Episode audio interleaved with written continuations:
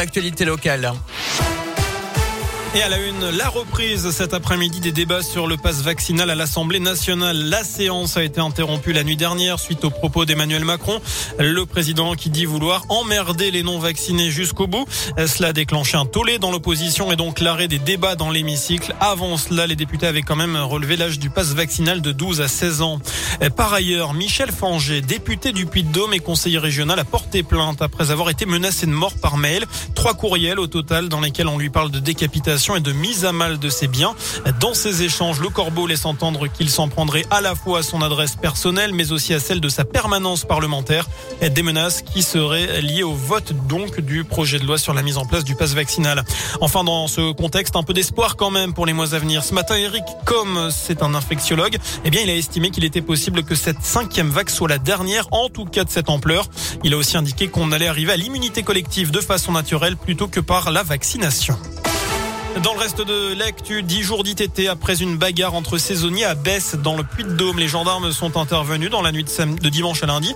C'était lors d'une soirée alcoolisée entre les deux colocs originaires de Bretagne et de région parisienne. L'un d'eux, âgé de 36 ans, souffre d'une fracture du nez. Il a été transporté à l'hôpital d'Issoire puis au CHU de Clermont. L'agresseur présumé a été placé en garde à vue puis présenté à la justice hier.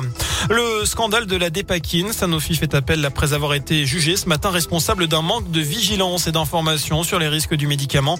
La molécule qui traite l'épilepsie et les troubles bipolaires s'est avérée dangereuse pour les femmes enceintes.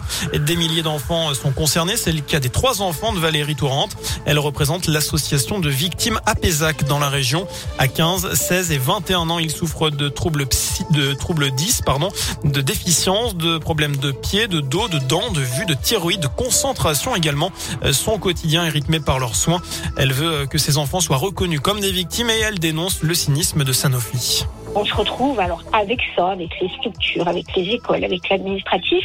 Et en plus, face à nous, il y a des gens qui nous disent Ah, mais non, hein, vous savez, euh, bah, c'est vous, hein, parce que nous, euh, et vous prenez-vous ça quand même en pleine tête en disant Ah bon, parce qu'on a un enfant différent et handicapé, ça vient nous. C'est pas possible. Moi, je suis désolée. Euh, bah oui, j'ai pris un traitement, mais le sentiment de culpabilité, c'est pas eux qui l'ont, c'est moi.